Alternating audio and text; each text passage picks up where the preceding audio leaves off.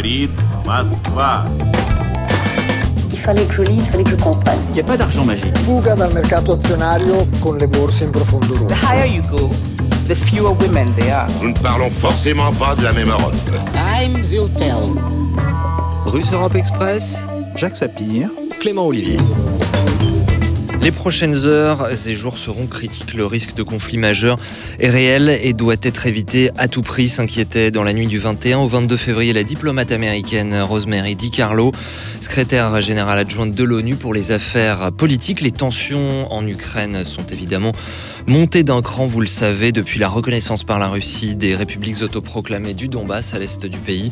Un contexte qui a instantanément fait dévisser euh, les bourses mondiales, déjà totalement frénétiques depuis plusieurs semaines, en lien donc, mais pas seulement, avec ce douloureux dossier ukrainien, prix des hydrocarbures, incertitude sur d'éventuels resserrements des politiques des banques centrales. Les marchés ne savent décidément euh, plus euh, vous donner de la tête.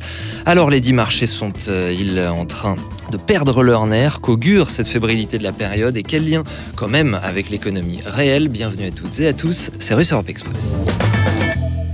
Bonjour Jacques Sapir. Bonjour Clément. Et en face de vous, Marc Toiti, bonjour. Bonjour Clément, bonjour Jacques. Analyste Bonjour. économique et financier, vous êtes président du cabinet de conseil à ces défis. Et puis les gens que ça intéresse et qui ont les compétences suffisantes peuvent vous suivre également en vidéo sur votre chaîne YouTube. Ah, Merci c'est grand public, hein, c'est pour tout le monde. hein, Merci beaucoup d'être Avec euh, avec nous aujourd'hui. Jacques Sapir, ça faisait euh, quelques temps qu'on voulait reparler des incertitudes euh, boursières et la patatera le, le dossier ukrainien. On va, on va donc extrapoler un peu ce sujet sur le côté économique en laissant peut-être euh, les relations internationales aux spécialistes. Oui, tout à fait.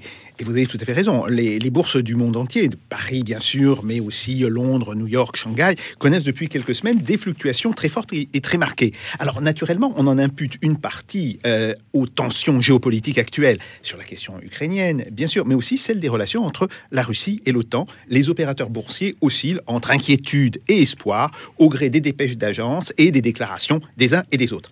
Alors rappelons ici euh, que ce fut grâce à l'effondrement de Wall Street à la suite de l'assassinat de Lincoln en 1865 que l'Angleterre a pris la mort de ce dernier et que Reuters devint une véritable agence de presse. Mais revenons à ce que l'on observe actuellement. Si les tensions géopolitiques expliquent une partie des fluctuations boursières, les mouvements qui se sont produits sur les marchés internationaux dans la nuit du 21 au 22 février en témoignent. Elles ne sont pas la seule raison.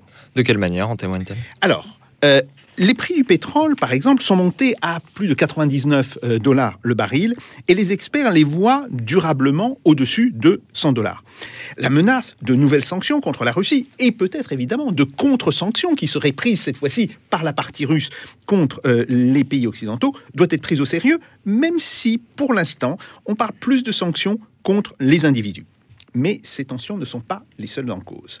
Les incertitudes quant aux réponses des banques centrales face à l'inflation, et en particulier les incertitudes autour de la politique future de la Réserve fédérale, de la Banque centrale européenne, mais aussi les incertitudes économiques globales, et l'on pourrait ici parler du marché des matières premières, nourrissent très largement ces fluctuations.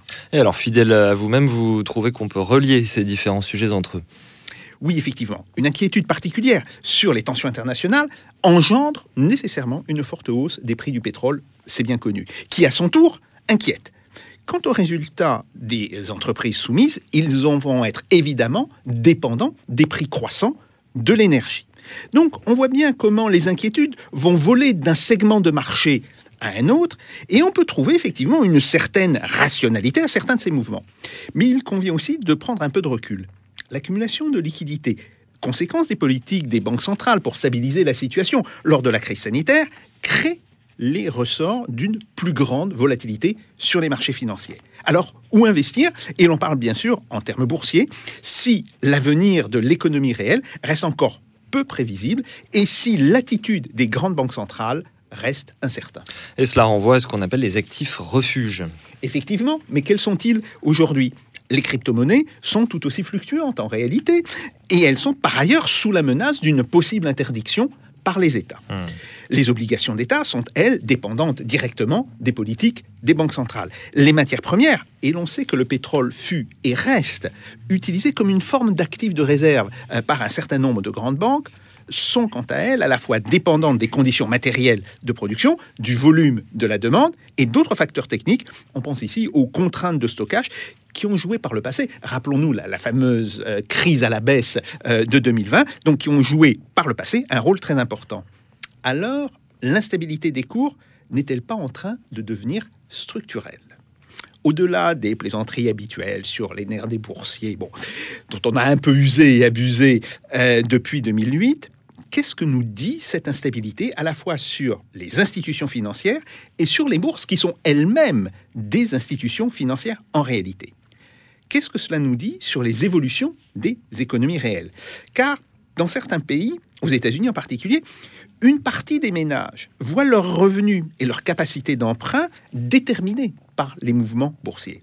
Bref, la question s'avère à la fois plus importante, mais bien plus complexe qu'on ne le pense. Et c'est euh, bien pour ça qu'on s'y penche. Euh, Marc Toiti, euh, commençons par les tensions géopolitiques. Mhm. quel effet ça a Quel effet ça a eu sur les marchés? Et puis tout simplement, pour les non-financiers qui nous écoutent, pourquoi est-ce que ça a un effet sur eux? Alors, l'impact est très clair. Hein. C'est-à-dire qu'on sort déjà, n'oublions pas, de deux ans de pandémie, où on a eu quand même une récession historique. Alors après, il y a eu effectivement le quoi qu'il en coûte, on va dire mondial, pas qu'en France, qui a généré un, un rebond, mais une activité quand même extrêmement fragile. Et donc là, bien entendu, au moment où on sort la tête de l'eau, on est en train de nous la remettre si jamais, effectivement, on a un dérapage. Je pense qu'aujourd'hui, les marchés paniquent. Ils ont peur, évidemment, qu'on ait un dérapage conflictuel. Alors, c'est pas uniquement sur les deux provinces mmh. ukrainiennes. C'est plus jamais si, effectivement, les, tensions s'exacerbent entre les différentes zones, avec un conflit armé, pourquoi pas. Bon, j'y crois pas, mais enfin, mais les marchés aiment bien un petit peu ces tensions. Et donc, si tel est le cas, eh bien, évidemment, il y aura un ralentissement, voire une très forte baisse de l'activité mondiale. Et puis, parallèlement, ben là, on, on vit déjà des premières conséquences financières sur, hein, Jacques l'a dit, l'augmentation des prix du pétrole, du gaz hein, également. et donc tout ça va avoir des conséquences, sachant que nous avons déjà une inflation qui est très élevée. Donc on va ajouter cette inflation. Et donc là, c'est un petit peu le piège se referme. S'il y a trop d'inflation, les banques centrales risquent d'être obligées de monter le taux d'intérêt. Donc ça va casser l'activité, ce qu'on appelle en économie une stagflation, c'est-à-dire stagnation économique et inflation élevée. Et donc les marchés, évidemment, en ont peur. Donc voilà pourquoi ils sont en train de reculer. Mais au-delà de cela, le vrai problème, c'est oui, qu'ils sont en train de se stabiliser. Voilà, c'est ce que j'allais dire. C'est que ce qui était anormal, c'était la situation de 2021. Euh, Rappelons-nous, hein, on a eu effectivement donc en 2020 un effondrement, un krach boursier, et puis alors là, c'était la gabegie de dépenses publiques, la gabegie de planches à billets, parce que ce sont les banques centrales qui ont acheté cette dette publique, donc ça ne s'est pas vu, ce qui a fait baisser donc les taux d'intérêt, les obligations d'État, une sorte de, de, phénomène complètement anormal, et donc les marchés sont sous morphine depuis 2020. Euh, alors il était déjà un petit peu avant, parce que la planche a commencé avant le coronavirus, mais avec le coronavirus, ça s'est aggravé, va-t-on dire. Et donc, normalement, en 2021, comme là, nous avons une reprise qui avait un petit peu d'inflation, normalement, les banques centrales auraient dû arrêter la fête, auraient dû arrêter ces injections de liquidités. Eh bien non, elles ont continué. C'est là où la bulle s'est reformée. C'est là où 2021 est une année extrêmement dangereuse. Et donc 2022, Hein, avant même le problème avec l'Ukraine, on avait un fort ralentissement des marchés boursiers, une baisse des marchés boursiers, justement une sorte que j'appelle une reconnexion à la réalité économique. C'est-à-dire que les marchés, ont été les marchés boursiers, notamment, ont été trop loin euh, en 2021, et donc là, ils revenaient vers une, une normalité, et c'est là où les banques centrales, pour moi, ont fait, excusez-moi l'expression, un sale boulot en 2021, puisqu'elles ont maintenu la planche à billets. Autant en 2020, je comprends, il y avait la récession, c'était dramatique, on ne savait pas ce qui allait se passer finalement. Donc là, on peut comprendre. Or là, elles ont maintenu encore jusqu'à aujourd'hui hein, la planche à billets, taux d'intérêt à zéro, même si on prend la Banque centrale européenne, on a des taux d'intérêt négatif hein, sur le taux, ce qu'on appelle le taux d'escompte. Ça veut dire que si les banques laissent de l'argent à la Banque centrale européenne, elles payent 0,5%. Donc évidemment, ça incite à, dilapider cet argent, cet argent gratuit, entre guillemets, ou magique, comme mmh. certains veulent le dire. Et ça, c'est extrêmement dangereux parce qu'on a perdu l'échelle des valeurs. Alors, chacun a un petit peu parlé. Il y a eu cette, euh, on s'est réfugié entre guillemets vers les valeurs, euh, les crypto-monnaies par exemple qui ont complètement flambé, et là on le voit depuis quelques semaines, ça s'effondre complètement, hein, sachant qu'il n'y a pas de, de soubassement économique concret derrière. Donc c'est là, je pense, le vrai enjeu, c'est qu'aujourd'hui, alors on va dire, je veux dire, la, crise ukrainienne, c'est un petit peu euh, le, la goutte d'eau qui, fait déborder, je veux le verre d'eau qui fait déborder le vase. Vous disiez dans une vidéo récemment euh, que l'inflation était plus dangereuse que l'Ukraine. Évidemment, vous le disiez pour les marchés pour les, financiers. Bien sûr, je parle pas d'un point de vue humanitaire, bien entendu, hein, ça c'est sûr. Mais je veux dire, par là, ça c'est très important. C'est-à-dire que aujourd'hui aujourd'hui, qu'est-ce qui peut, qu'est-ce qui doit stopper effectivement cette flambée boursière, cette bulle boursière qui est très mauvaise? Parce que euh, aujourd'hui, beaucoup nous, me disent par exemple, non mais c'est pas grave que les marchés montent, c'est très bien. Non, il faut de temps en temps des respirations. Donc, euh, justement, se se reconnecter à la réalité économique. Donc, on a des entreprises qui sont valorisées euh, des, des milliards de dollars, ce qu'on appelle les licornes, par exemple, qui n'ont jamais gagné un centime. Vous savez, par exemple, il y a, il y a 800 licornes dans le monde. Les licornes, c'est des entreprises qui sont valorisées au moins un milliard de dollars, qui ne sont d'ailleurs souvent pas cotées en bourse. Sur ces 800 entreprises dans le monde, 800 licornes, combien ont gagné de l'argent? Combien sont profitables? 50. Est-ce On est qu'on est- compte est-ce qu'on n'est pas dans, la, dans même situation où on était avant la crise euh, Internet? Complètement. En 2000. Et on, on- C'est- on a, c'est- on a vécu exactement ça, hein, Jacques. C'est-à-dire une déconnexion. Euh, Récemment, on était ici avec Jean-Michel Nolot, qui était un ancien Mm. régulateur de l'autorité des marchés financiers, qui faisait remarquer une chose euh, évidente, mais dont on parle assez peu, que l'indice de Schiller, qui mesure en fait globalement, pour le dire simplement, l'écart entre la bourse et l'économie réelle, qu'il explosait, qu'on Ah était, qu'il était au-dessus de 1929. Et tout- et alors, le vrai, en- encore une fois, le- la différence avec le crack de, de Internet, Oui. c'est qu'à l'époque, 2000, on a eu donc en 2000, Oui. on avait le président de la Réserve fédérale américaine, Alan Greenspan, qui était aux manettes Mhm. et qui nous avait dit écoutez, il y a une exubérance irrationnelle. Il a monté les taux d'intérêt et la bulle s'est dégonflée. Là, la différence, c'est qu'en 2021, où on aurait dû dire bon, maintenant il faut arrêter les, les dégâts, et les banques centrales ont fait du clientélisme pour faire plaisir au marché. Pour faire plaisir au gouvernement, on a maintenu la planche à billets. Et ça, c'est extrêmement dangereux. Quand vous voyez par exemple Madame Lagarde, que j'aime beaucoup, mais qui dit bah non, il n'y a pas d'inflation. Ça fait déjà six mois qu'elle dit l'inflation n'est pas un problème. Vous voyez Alors que je suis économiste, il y a un an hein, que j'annonce qu'il va avoir l'inflation va augmenter. Je suis pas devin. On voit les indicateurs avancés sur l'inflation. On le voit depuis un an que cette inflation va augmenter. Et donc, on a fait une sorte de déni de réalité. Et alors, la Réserve fédérale américaine a fait son mea culpa il y a quelques semaines, quelques mois, en disant on s'est trompé, désolé. Donc maintenant, on va arrêter la planche à billets. Là, au premier, au mois de mars, peut-être même augmenter un petit peu les taux d'intérêt pour justement calmer le jeu, alors que la BCE dit non, non, on va continuer comme ça, on va arrêter une partie de la planche à billets, on va la continuer après le mois de mars, mais on ne touchera pas au taux d'intérêt, etc. C'est ça qui colle pas, parce que autant quand il y avait encore une fois la récession, etc., c'était normal d'avoir le taux d'intérêt à zéro. Autant aujourd'hui, avec une inflation qui, je vous rappelle quelques chiffres, on est à 7,5% aux États-Unis, un plus haut depuis euh, le début des années 80. Dans la zone euro, on est à 5,1%, un plus haut depuis qu'on mesure la statistique de la zone euro, donc depuis 91. Donc, il se passe quelque chose. Vous comprenez? Alors, Et- et- ce et- dont, attends, oui, la réponse de Jacques Sapir. Là, on parle de l'inflation des prix à la consommation. Est-ce que c'est ça le fait. problème? Mais euh, je voudrais euh, là rebondir sur une chose. Est-ce que le problème euh, pour la Banque Centrale Européenne n'est pas le fait que un certain nombre de pays de la zone euro ont des inflations très différentes? Par exemple, c'est vrai. 5,4% en Allemagne, c'est vrai. Mhm. Mais en France, euh, la Banque de France attend au pire 3,5%. Mhm. Donc il y a bien une diversité des taux d'inflation. Alors, comment euh, caler la politique de la BCE Est-ce qu'il faut la caler sur le pays qui a le plus d'inflation ou par rapport au pays qui a le moins d'inflation Alors, si on prenait, Ah, euh, si on prenait les pays où il y a plus d'inflation, euh, type en Estonie, etc., Mmh. on est, je crois, à plus de 10%. Bien sûr, bien Donc, euh, non, mais il faut justement, c'est pour ça qu'on a une moyenne de la zone euro, hein, globalement, où bien entendu l'Allemagne a un poids plus important que la France, etc. Mais encore une fois, si on prend le cas de la France, c'est vrai qu'on a des subterfuges, vous avez vu avec EDF. Mmh. Globalement, on, on ne répercute pas la hausse des prix de l'énergie sur effectivement les, les prix de vente. Par contre, là, on ne peut pas tricher sur les prix à la, à la production. Mmh. Donc, que payent les entreprises? Et là, on a des sommets incroyables 25% en Allemagne, 35% en Espagne, 16% en France. Et là, Et on là est encore, bah là, tu vois bien, 35% en Espagne, 16% Oui, en. France, 25%. Oui, il y a- mais il y a bien, l'ouverture d'un écart On important. effectivement Mais sur là- la question là de où- là on on- avait parlé avec vous. Exactement, mais là où on réconcilie tout le monde, c'est qu'on réconcilie tout le monde, c'est que nous sommes sur des sommets historiques Oui, sur ça, la c'est des prix à la production. vrai. Donc, à partir de là, il faut réagir. Mais je suis d'accord avec Jacques, je l'ai- on l'avait dit d'ailleurs ensemble il y a quelques, quelques mois, c'est vrai que la zone euro, malheureusement, n'est pas cette- ce qu'on appelle cette zone monétaire optimale. optimale, C'est ce qui fait que c'est extrêmement compliqué de faire une politique aujourd'hui adéquate. Toujours est-il qu'on a des indicateurs globaux de la zone euro et la Banque centrale européenne doit réagir en fonction de cela. C'est sa mission. C'est-à-dire que autant moi j'étais contre quand il y avait Jean-Claude Trichet qui dès qu'il y avait un peu d'inflation il voulait monter les taux d'intérêt, c'est excessif bien entendu. Autant là c'est c'est l'effet inverse. Donc il y a un juste milieu. Je dis pas qu'il faut monter le taux d'intérêt à, à 5% bien entendu, mais globalement aujourd'hui il faut réagir. Il en va de la crédibilité de la Banque centrale européenne parce que euh, le, le vrai enjeu c'est les taux d'intérêt de nos crédits. Donc les taux d'intérêt des obligations d'État et ensuite donc de nos crédits. Si on n'est pas crédible, si la Banque centrale européenne du moins n'est pas crédible, à ce moment-là le risque c'est que quand on va réagir, les taux d'intérêt des crédits Oui, vont exploser bon, à la hausse. Et donc c'est ça qui va qui est extrêmement dangereux. Donc ce qu'il faut c'est comme on dit en anglais faire un fine tuning, un réglage fin pour éviter justement d'avoir un, un trop fort dérapage. Mais regardez ce qui se passe sur les marchés obligataires, hein, donc euh, les- des, des aides publiques, ça a commencé. Hein, la- les taux d'intérêt de la dette publique française Oui. à 10 ans sont montés à 0,7%, même 0,8% pendant quelques jours. Les Italiens, je alors crois, qu'on était sont à négatif. 1,5. Ils sont à Les 1,5. Italiens sont montés à 2, Deux, même à au plus haut. Les, les- les Grecs à 2,7. Vous voyez, donc, sachant que c'est des taux d'intérêt tout à fait normaux, puisqu'on a une dette publique qui a explosé. Donc là aussi, c'est normal que nous payions la facture. Mais jusqu'à présent, justement, cette euh, politique de la Banque centrale européenne a été dangereuse parce qu'elle a créé ce que j'appelle un, aléa moral.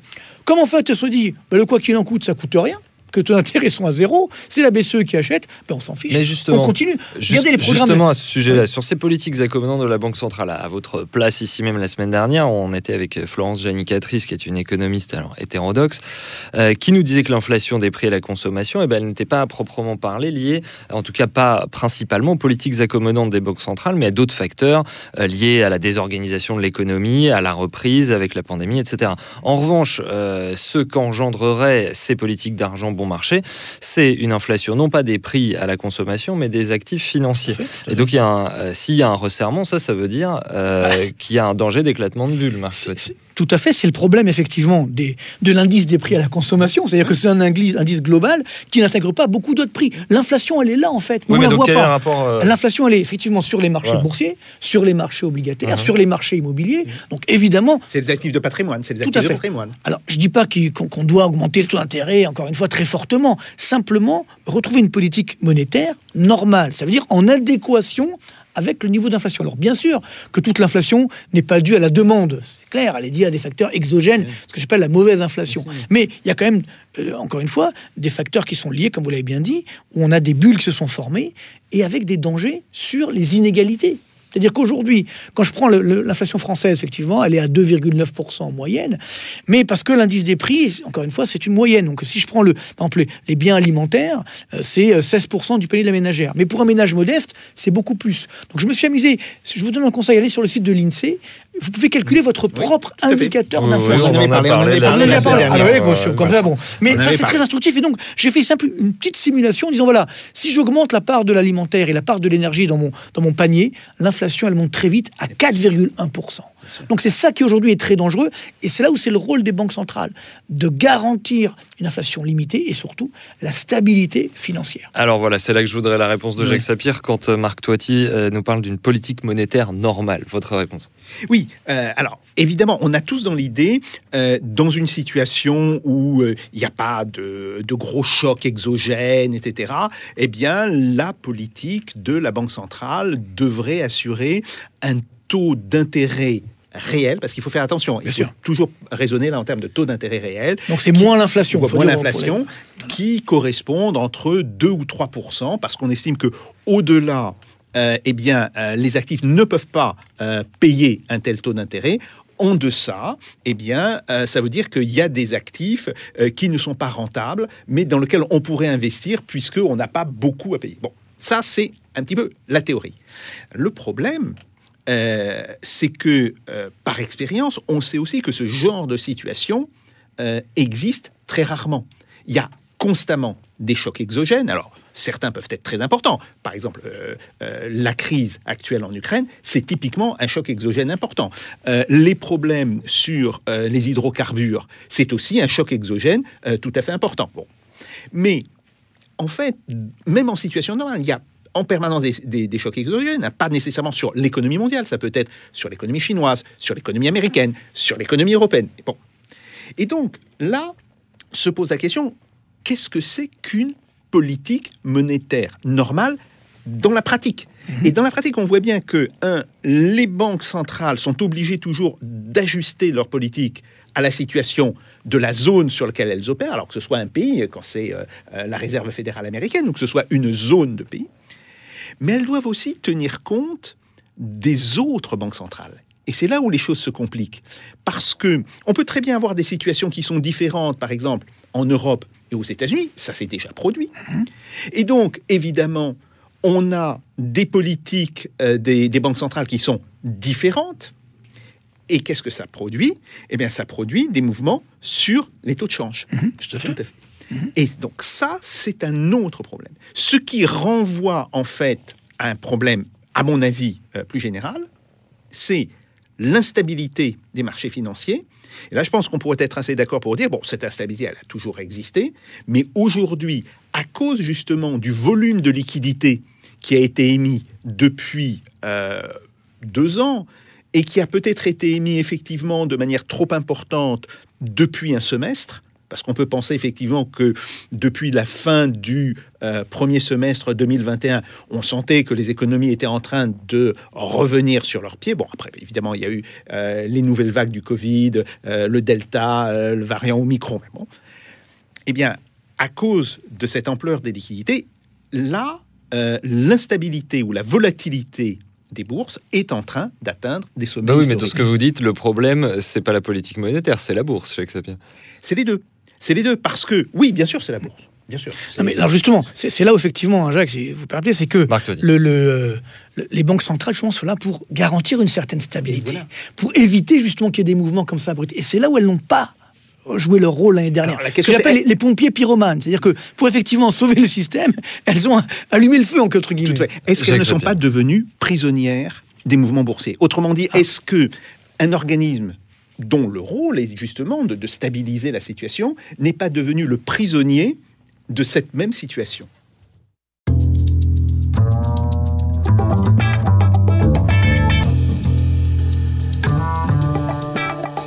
Russe Europe Express, Jacques Sapir, Clément Olivier. Marc Toitier, confirme la bourse? Alors là, non, non, j'arrive pas jusque-là. Parce que faut oublier que la bourse, encore entre guillemets, c'est le, moyen de financer beaucoup d'entreprises. Là, ce qui ça devient dangereux, c'est quand effectivement on a ces phénomènes de bulles ou de crack qui font partie de la vie économique. Mais justement, c'est pourquoi on a les banques centrales normalement. C'est là où j'ai parlé de clientélisme. C'est là où les banques centrales n'ont pas rempli leur rôle. C'est-à-dire que, euh, encore une fois, elles sont là pour éteindre l'incendie. Oui, de jouer le rôle de, de, prêteur en dernier ressort. Exactement. Et surtout, encore une fois, ce que j'ai longtemps apprécié avec Alan Greenspan, par exemple, euh, ou d'autres euh, présidents de banques centrales, c'est que la politique monétaire doit être ce qu'on appelle proactive. Ça veut dire, elle ne doit pas se contenter de réagir sur les chiffres du passé, mais elle doit anticiper. Là, que faisons-nous aujourd'hui? On est en train de réagir sur les chiffres d'inflation euh, du mois dernier, voire des trois derniers mois. Alors que on doit justement anticiper. Encore une fois, on est là pour ça, nous les économistes. Et quand je disais en début d'année 2021, attention, l'inflation augmentée, j'étais pas le seul les banques centrales, n'ont pas joué leur rôle. Elles ont fermé les yeux, elles n'ont pas voulu entendre, etc. En disant non, le délit de réalité, tout va bien dans le meilleur des mondes, il n'y a pas d'inflation. C'est là qu'est l'erreur. Et donc elles ont alimenté cette bulle. Effectivement, les marchés en ont profité. Mais euh, on a justement des, garde-fous. Par exemple, on a ce qu'on appelle le taux Taylor. Le taux Taylor, c'est un économiste américain qui a donc justement dit quel serait le taux d'intérêt normal en fonction de, des deux objectifs de la Banque centrale, la croissance et l'inflation. Eh bien aujourd'hui, aux États-Unis par exemple, on a intérêt à 0,25%, on devrait avoir un, taux normal, ça serait entre donc le taux de Taylor, mhm. entre 2,5 et 3%. Dans la zone euro, entre 2 et 2,5. On est à zéro. Donc je ne dis pas qu'on doit monter effectivement à ce niveau-là, mais au moins il faut un juste milieu. Donc moi c'est ça qui m'inquiète aujourd'hui. Je veux pas être méchant, mais il y a quand même un, problème, euh, je dirais, euh, de professionnalisme, de crédibilité des patrons des banques centrales en 2021. Encore une fois, l'erreur est humaine. Il ne faut pas s'enferrer dans l'erreur. De la même façon que Jean-Claude Trichet, à l'époque, avait été trop ultra-monétariste, orthodoxe, c'était une grave erreur. Autant là, on, est beaucoup, on a été beaucoup trop laxiste. Et donc, les marchés, c'est comme des enfants. Si vous leur donnez pas la bonne direction, ils font n'importe quoi. Oui, c'est peut-être ça le problème. Voilà, c'est ça. non, mais moi, ça fait 25 euh, ans que je travaille avec les proches des marchés, va-t-on dire. Il faut leur donner les directions. Parce que justement, si on leur donne pas les directions, bah, ils vont un peu dans tous les sens. et donc, il y a des excès. Et maintenant, où c'est encore pire, je termine toujours ça, moi, c'est ce qui m'inquiète le plus parce que je sais qu'il y a beaucoup d'aficionados des, des crypto-monnaies. Parce que là, on a des marchés financiers qui sont régulés. Mais si vous ajoutez sur ça tout ce qui est crypto-monnaie, etc., les NFT, tous ces trucs-là, là, il n'y a aucun régulateur. Donc, c'est l'armée mexicaine, c'est la jungle. Donc, Là, ça devient très dangereux. Et moi, c'est ce qui me paraît un petit peu paradoxal. Quand on voit tous nos jeunes qui disent aujourd'hui, même mon fils, par exemple, papa, écoute, tes vieux jeux quand même, ça y est, il faut, investir dans les crypto-monnaies, etc. Je dis, moi, je peux pas conseiller d'investir dans un truc que je ne maîtrise pas. Et c'est ça. Aujourd'hui, je pense qu'il faut qu'on retrouve le bon sens. On a perdu le bon sens. Mais euh, par, par, expérience, les marchés le retrouveront, quoi qu'il arrive. Peut-être que ce sera euh, au travers d'une crise voilà, géopolitique ou autre. Mais encore une fois, je pense qu'aujourd'hui, on a des moyens d'orienter les marchés et de mieux les contrôler. Alors, Jacques. Euh, deux choses, parce que c'est très juste. Un, euh, il faut des réglementations au marché. Ça, y on très bien. Et alors, dans ta métaphore où tu parles, les marchés sont des enfants, il, il faut leur dire ce qu'il faut faire. Oui, mais de temps en temps, un enfant, on lui tape sur les doigts. Quand, quand il franchit les limites, on lui dit non, ça, tu ne peux pas. Et si tu le fais, je te punis. Donc ça, c'est un premier point. Mais il y a un deuxième problème. C'est que le rôle des marchés n'est pas le même dans tous les pays. On sait bien, par exemple, qu'aux États-Unis, euh, pour la classe moyenne, euh, la valeur de la il y a, il y a une telle financiarisation Bien sûr, bien sûr. euh, des revenus et surtout des pensions de retraite. Puisque les, retraites, c'est pas un système étatique. Ce, ce sont des systèmes d'entreprise, ce sont des systèmes de, de fonds de pension. Bref. Donc là, euh, il y a évidemment, et, on peut comprendre que euh, le gouvernement américain fasse pression sur la Réserve fédérale pour lui dire euh, il faut absolument ne pas provoquer de, de crack euh, boursier parce que ce crack boursier aurait des conséquences sur euh, le niveau de vie et sur le revenu, non pas simplement de quelques opérateurs, mais euh, d'une partie importante de la Oui, ça population. veut dire une crise fait. humanitaire, hein, Tout très à fait. concrètement. Tout à fait. Des C'est ce qui s'est passé, n'ont plus de revenus. Tout à fait, ce qui s'est passé en 2008, 2008, euh, tout à fait. euh, 2009. Inversement, en France, euh, quand même, le rôle du marché financier, le rôle de la bourse est nettement plus limité, y compris même d'ailleurs pour le financement des entreprises. Il y a moins d'entreprises qui se financent en bourse en France qu'il n'y en a aux États-Unis. Les entreprises utilisent plutôt les banques pour se financer. Mais à ce moment-là, qu'est-ce que ça veut dire? Est-ce que ça veut dire que euh, la, euh, la Banque Centrale Européenne devrait plutôt regarder la situation des banques en Europe et devrait plutôt regarder la situation de la bourse aux États-Unis. Et- et tu- vois bien Bien sûr, qu'il y a sûr. de ce point de vue-là une véritable dissymétrie euh, dans le fonctionnement des marchés et dans les objectifs que devraient se fixer les banques centrales. De la définition du bon sens, oui. Oui, voilà, moi, moi, je dirais justement, c'est là le vrai enjeu, c'est qu'il faut un juste milieu.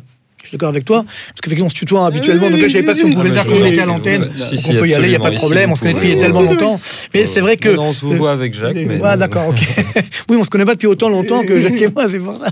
Mais euh, non, le, le vrai enjeu aujourd'hui est là, c'est que on a effectivement cette situation sur les, sur les marchés financiers, où bien sûr, euh, des ménages américains ok, ont pris des risques et autres, mais là aussi, c'est aussi du, le rôle des banques centrales, comme tu l'as bien dit, de taper sur les doigts de temps en temps pour expliquer que bah, les arbres ne montent pas au ciel. Et ça, moi, ce qui m'inquiète aujourd'hui, c'est que la nouvelle génération, justement, avec toutes ces crypto-monnaies, etc., on se dit, bah, finalement, on peut y aller et on oublie l'essentiel.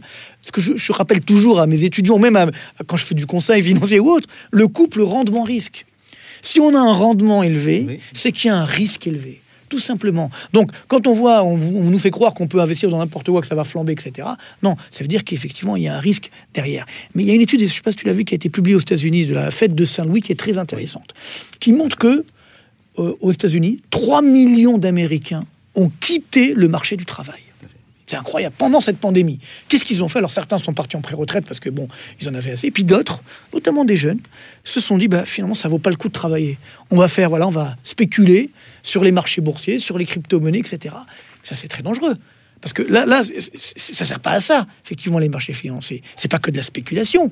Et donc, c'est là où, effectivement, euh, le piège se referme, encore une fois. Parce que si on compte uniquement sur ça pour euh, créer de la richesse, et là, on se trompe. La création de richesse, elle vient du travail, elle vient de la création, euh, voilà, de Oui, mais vous savez que d'entreprises, les marchés financiers aujourd'hui tournent majoritairement sur le marché secondaire hein, plutôt que primaire.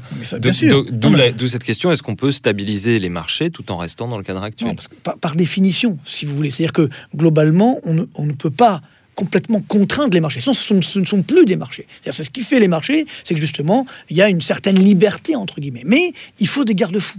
Et normalement, justement, c'est là où moi, je, encore une fois, je pèse contre les banques centrales. C'est les banques centrales qui doivent jouer ce rôle de stabilisateur. Moi, j'appelle ça les gardiens du temple.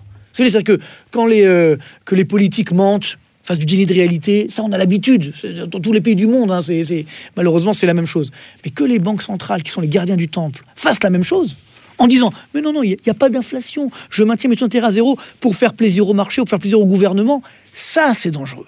Donc c'est là où effectivement, je pense que ce coronavirus, et d'ailleurs ça m'a donné une idée de livre, alors peut-être que ce sera mon prochain, mais euh, euh, on, a perdu l'échelle des valeurs. Je pense que c'est ça la difficulté, parce que c'est ce qu'il y a de bon dans l'économie. Vous savez, le monde bouge, le monde change, mais il y a des règles de base, notamment pour fixer effectivement la valeur des choses, que saint Thomas d'Aquin appelait le juste prix. Oui, ça ne nous rajeunit Oui, pas, ça. hein. fait, Eh ben, donc le problème aujourd'hui, il est là. C'est que on ne- on n'a plus de juste prix. On ne sait plus quelle est la valeur des choses. Regardez, la dette publique aujourd'hui, elle a explosé. Si je prends le cas de la France, mais pas seulement. hein, mais on a tout intérêt. Bon, là, ils remontent, mais ils étaient à zéro. Ils étaient même négatifs.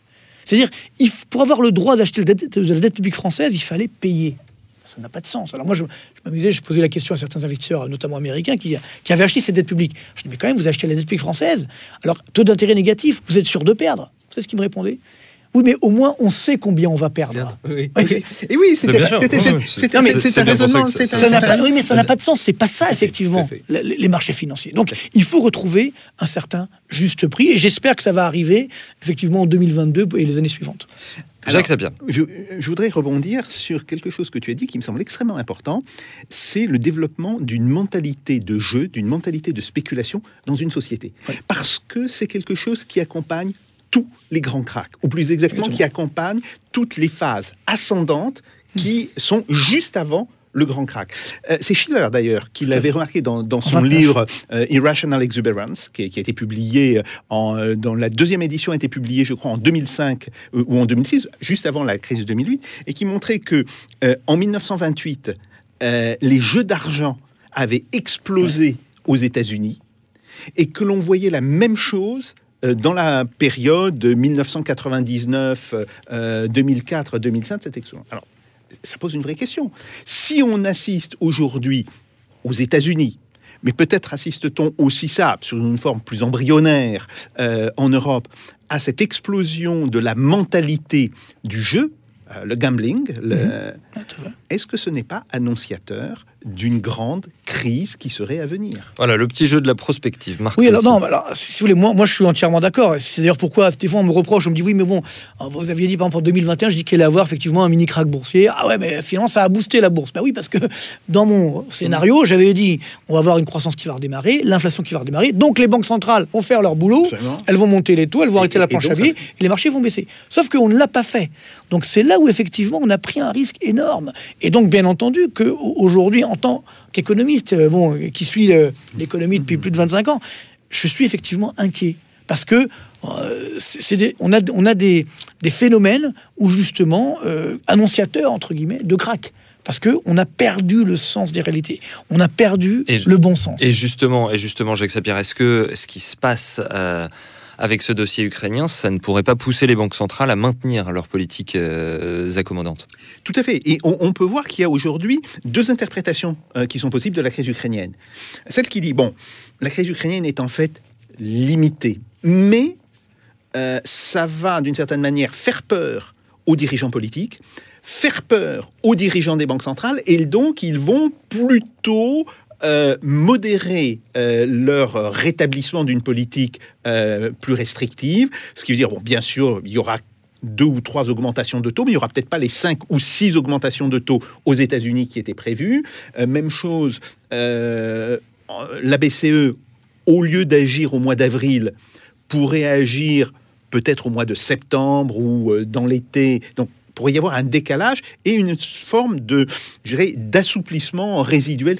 Ça, c'est une possibilité. Et puis, on peut avoir l'autre idée qui consiste à dire, oui, mais euh, si cette crise, même si elle ne, ne dégénère pas aux extrêmes, hein, même s'il n'y a pas une montée aux extrêmes euh, d'un point de vue euh, géostratégique, si on voit monter fortement les incertitudes, est-ce que ça ne peut pas casser la consommation, casser l'investissement surtout, et par là provoquer euh, une véritable craque. Et, c'est ça qui est aujourd'hui difficile à, analyser, même si on peut penser qu'il y a plus d'arguments qui vont dans le sens de la première hypothèse, hein, qui consiste à dire que bon, ok, il y, a il y a une période de forte tension, mais d'une certaine manière, aucun acteur n'a intérêt à ce que cette situation dérape, euh, aucun acteur n'a intérêt à ce que l'on aille vers le pire. Néanmoins, il y a toujours la deuxième euh, solution qui est possible. Voire une troisième qui serait euh, un conflit euh, très violent. quoi. Alors, le conflit très violent, là, je pense peut être exclu, si- ou alors un conflit très limité. Pourquoi? Bah, D'abord, tout simplement parce que euh, entre puissances nucléaires, euh, il n'y a pas beaucoup, je dirais, d'avenir dans un conflit très violent. Il faut le dire. Euh, l'Ukraine n'en est pas une. voilà, l'Ukraine n'en est pas une, mais on voit bien que s'il y avait, par exemple, une offensive majeure de la Russie contre l'Ukraine, il me semble difficile, au point où ils se sont engagés, que les pays de l'OTAN n'interviennent pas, en tous les cas, euh, pour défendre Kiev et la partie occidentale euh, de l'Ukraine. Bon, ça, c'est un premier point. Deuxièmement, s'il y a un conflit qui démarre en Europe, on peut être sûr que les Chinois se réveilleront et commenceront à agiter la question de, de Taïwan. Et c'est pour toutes ces raisons que je pense qu'il n'y a pas de conflit. Euh, la Russie n'a aucun intérêt à un conflit. Et en fait, l'OTAN et les États-Unis n'ont pas réellement d'intérêt à un conflit. Bon. Mais les deux hypothèses que, que j'ai évoquées tout à l'heure, elles, euh, reste possible. Alors, même question, Marc Toiti, effectivement, est-ce que euh, ce dossier pourrait inciter les banques centrales à continuer les politiques économiques Et donc, selon vous, à repousser le problème, en fait. C'est pourquoi tout à l'heure j'expliquais, je disais l'inflation plus dangereuse que euh, l'Ukraine entre guillemets, parce que c'est ça qui est complètement fou. Au fur et à mesure que justement on avait des, des- des bruits de bottes en, en Ukraine ou pas, donc euh, eh bien on, ça- on remettait à- au lendemain Oui. l'intervention des banques centrales et donc les taux d'intérêt des obligations d'État repartaient à la baisse. Et donc on se dit ben finalement c'est formidable cette crise, parce que grâce à cela, comme quand on a vu le variant Delta par exemple, c'est formidable, parce que globalement grâce à cela, les banques centrales vont continuer leur injection de liquidité, ne vont pas remonter leur taux d'intérêt, et donc les marchés vont pouvoir continuer leur bulle. C'est complètement fou. On marche effectivement euh, sur la tête. Mais euh, il y a une force de rappel qui s'appelle effectivement l'inflation, qui est là, qui va durer encore au moins six mois. Après, elle va certainement partir à la baisse, et donc qui va imposer effectivement aux centrales de remonter leur taux d'intérêt et donc de calmer le jeu. Mais c'est vrai que dans un, le scénario du pire, bien entendu, on, on ne l'imagine pas. Mais pour l'instant, ce qui se dessine quand même, malgré tout, c'est que vu ce qui s'est passé, et si on s'arrête là, il y aura quand même ce risque de stagflation, c'est-à-dire d'inflation élevée et d'économie qui va quand même être euh, affectée mais euh, globalement avec des, banques centrales qui vont devoir arrêter leur planche à billets, et donc arrêter ces bulles euh, des marchés financiers. Encore une fois, un dégonflement de bulles, c'est pas, pas grave. C'est simplement on revient vers la réalité. On, on- on- on pourra repartir ainsi sur des bases plus saines. Aujourd'hui, on n'est pas sur des bases saines, on est sur des bases, des bases dangereuses, des bases de bulles. Et c'est là où, globalement, euh, euh, à, à partir de là, on peut avoir des cracks et autres. Et c'est ça qu'il faut éviter. Des corrections, c'est sain, c'est salutaire. Des cracks, c'est plus difficile, effectivement, à gérer. Alors, je veux bien votre avis, euh, Jacques Sapir, sur l'hypothèse stagflation. Alors, euh, moi, j'avoue que je ne crois pas à la stagflation à l'ancienne. Il faut se rappeler, quand le, C'était quand les le- années oui, 70. Oui, quand le mot oui, a été oui. créé dans les années 70, on avait une situation qui était assez différente. D'abord, on n'avait pas du tout ce rôle dominant des marchés financiers. Euh, on était dans une situation où on était beaucoup moins financiarisé. Et qu'est-ce qu'on avait? On avait effectivement... C'était le tout début, en C'était Ouais, le, tout, tout, tout, tout début. Mm. Euh, on avait des pressions inflationnistes qui venaient d'un problème de répartition de la valeur ajoutée. Et là, euh, comme euh, euh, ni le camp, on peut dire, des producteurs, ni le camp des ouvriers, ni le camp des bourgeois ne voulaient céder la moindre chose là-dessus, il y avait effectivement une montée vers la hausse des prix. Et d'un autre côté, il y avait l'épuisement d'un certain régime de croissance qui avait porté les Trente Glorieuses, qui avait porté le développement euh, de l'Europe, avant qu'on ne trouve de nouvelles sources de croissance qui, ont été trouvées euh, en particulier à travers euh, l'informatique, l'électronique. Donc, euh, on est dans une situation très particulière. Aujourd'hui, on voit bien que s'il y a euh, cette espèce de combinaison de faible croissance, mais de forte inflation, le cœur du problème est essentiellement là, dans la financiarisation. Ce qui pose effectivement un problème, qui consiste à dire, bien sûr qu'il faut qu'il y ait des marchés financiers pour euh, le financement d'un certain type d'entreprise, mais n'est-on pas allé trop loin dans ce domaine Ne faudrait-il pas revenir sur une partie de la financiarisation? Et que la finance joue son rôle de financeur, Marc. Bah, Aussi, C'est-à-dire, comme on le disait, le marché primaire et pas secondaire. Sur Euh, la voilà, c'est ça. Non, le, enfin, encore une fois, on a oublié aujourd'hui. On fait le, le test, je suis sûr. euh, on demande à quoi ça sert la bourse. On veut dire bah, à faire des, à faire des plus-values. Non, la bourse sert à financer l'entreprise et surtout à toucher des dividendes. Oui. C'est ça le vrai enjeu. Et pour renforcer ce que Qui disait viennent Jacques, de l'économie réelle. et qui viennent exactement, qui viennent de l'économie réelle. Mais là où c'est encore plus dangereux, justement, qu'en années 70-80, c'est qu'à l'époque, il y avait bon, il y avait l'URSS, le bloc communiste, et, etc. Maintenant, vous avez donc, il y a plus de pays, ou quasiment plus de pays communistes. Tous les pays ont des marchés financiers, même la- Chine. Bien sûr. Vous voyez ce que je veux dire? Donc, et les Chinois, comme vous le savez, c'est des vrais gamblers, c'est des vrais joueurs. Ils adorent, mais bien plus que nous, ils adorent la bourse, ils adorent investir, ils adorent prendre des risques, etc. Plus tout le, ce qu'on appelle le monde émergent au sens large, qui n'était pas développé à l'époque. Donc, bien sûr, ces marchés financiers sont devenus de plus en plus puissants aujourd'hui, avec, bon, évidemment, des fonds d'investissement qui, qui sont plus puissants que des États, etc. Donc, c'est là où aujourd'hui, oui, il faut, je pense, mettre le haut là, comme on dit. Et qui, c'est-à-dire- et qui retiennent en otage, en fait, comme disait Jacques Sapir, les banques centrales. Un, un mot de Euh, conclusion. Moi, je pense que justement, euh, encore une fois, les banques centrales, elles peuvent, c'est euh, le, le syndrome de Stockholm. C'est-à-dire que finalement, elles peuvent sortir, mais elles ont envie de faire plaisir à leurs preneurs d'otages. Non, moi, je pense que je dis, elles doivent retrouver leur rôle. Elles peuvent justement retrouver leur rôle en eh ben, faisant en sorte que les marchés, justement, évitent ces bulles durables. C'est vrai que ça peut faire mal pendant un certain temps, mais encore une fois, on a besoin de respiration. Les, les- les crises font partie de la vie économique. Vouloir supprimer les crises n'a pas de sens, parce que quand elles arrivent, elles seront encore plus dangereuses. Comme dans les années 20, on voulait pas qu'il y ait de crise, on a vu comment ça s'est terminé. Comme en 2008, on a vu comment ça a failli se terminer. Donc là, attention, parce que moi, ce qui m'inquiète, c'est que comme on a tout utilisé, toutes nos cartouches pendant la pandémie, si maintenant il y a une crise qui arrive, que ce soit géopolitique ou financière, comment va-t-on faire pour, faire pour relancer la machine? On n'a plus de cartouches. Donc c'est ça le vrai enjeu. Il faut reconstituer nos cartouches et limiter justement tous ces déboires. Mieux vaut des, des petites tempêtes que des cracks. Un mot de conclusion, Jacques Sapir. Oui, je, je- je pense que cette formule, elle, est- elle est très juste. Maintenant, euh, elle pose d'autres problèmes. C'est le développement de marchés non régulés. Ouais. Tu l'as dit, avec la Encore question pire, ça, des, euh, des crypto-monnaies. Il faut absolument réintroduire de la régulation, de la réglementation en bon français. hein. Régulation étant le, le- le mot anglo-saxon, le mot britannique. Euh, il faut réintroduire de la réglementation dans les marchés financiers. Et je crois qu'il faut aussi réintroduire de la réglementation au cœur même euh, du système en expliquant que effectivement euh, le marché boursier ne peut pas être ouvert à tous dans toutes les circonstances, que le marché devrait être resegmenté avec des segments qui servent essentiellement à l'investissement des entreprises euh, émergentes, qui sont donc des segments risqués et qui doivent être laissés à des professionnels de cela.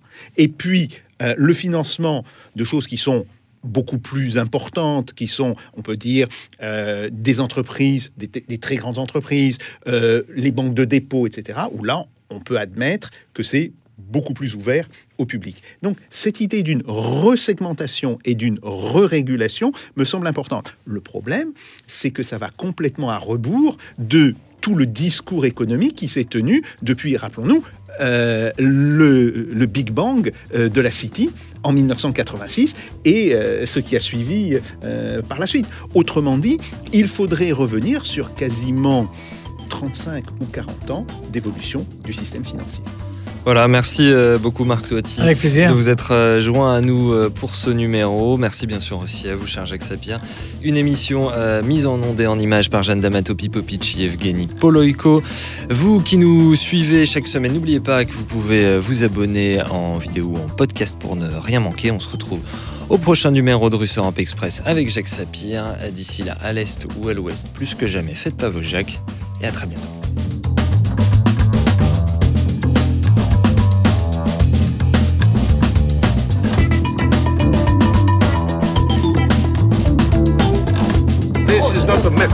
This is provocation.